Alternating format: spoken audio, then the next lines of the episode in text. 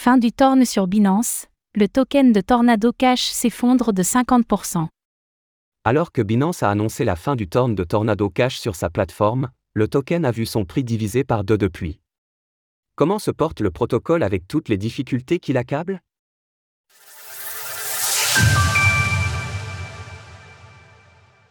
Binance va délister le torn de Tornado Cash. Depuis août 2022, le mixeur de crypto-monnaie Tornado Cash, Torn, enchaîne les difficultés depuis que l'Office of Foreign Assets Control du Trésor américain a sanctionné les adresses du protocole. Suite à ces événements, le token Torn de l'application semble subir une longue agonie, celui-ci ayant perdu près de 94% de sa valorisation depuis, et a enregistré une chute de 50% lundi après l'annonce de son delisting sur Binance. Après la dite annonce, l'actif est passé d'un plus haut journalier de 3,96 dollars à 1,83 dollars maintenant, et pointe maintenant loin dans le classement à la 1223 place pour une capitalisation d'AX en peine 3,8 millions de dollars.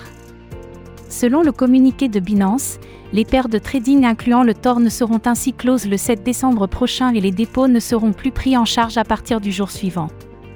Par ailleurs, les utilisateurs auront jusqu'au 7 mars 2024 pour retirer les tornes restants de l'exchange. Où en est le protocole? Malgré les difficultés, il convient de préciser que Tornado Cash continue de fonctionner. En matière de valeur totale verrouillée, TVL, les données de Defilama montrent que toutes blockchains confondues, nous sommes revenus sur des niveaux de milieu de bull run de 2021, avec 305 millions de dollars. Pour ce qui est du nombre d'interactions avec le protocole, le constat est similaire. La chute est toutefois importante, le nombre de dépôts hebdomadaires étant passé d'environ 6000 avant les sanctions de l'OFAC à un peu plus de 1000 désormais. En matière de retrait, nous pouvons également tirer des conclusions semblables. Toutes ces données montrent ainsi que si Tornado Cash n'est pas mort, il a néanmoins subi un important ralentissement depuis que les adresses de ses smart contracts sont placées sur la liste Specially Designated National, SDN.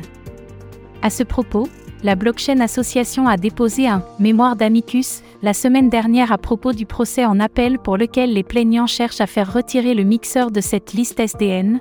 En août dernier, Roman Storm, l'un des cofondateurs de Tornado Cash, avait été arrêté aux États-Unis, tandis que le développeur Alexei Perstev a été libéré au mois d'avril aux Pays-Bas. Source Binance, Defilama, DIN. Retrouvez toutes les actualités crypto sur le site cryptost.fr.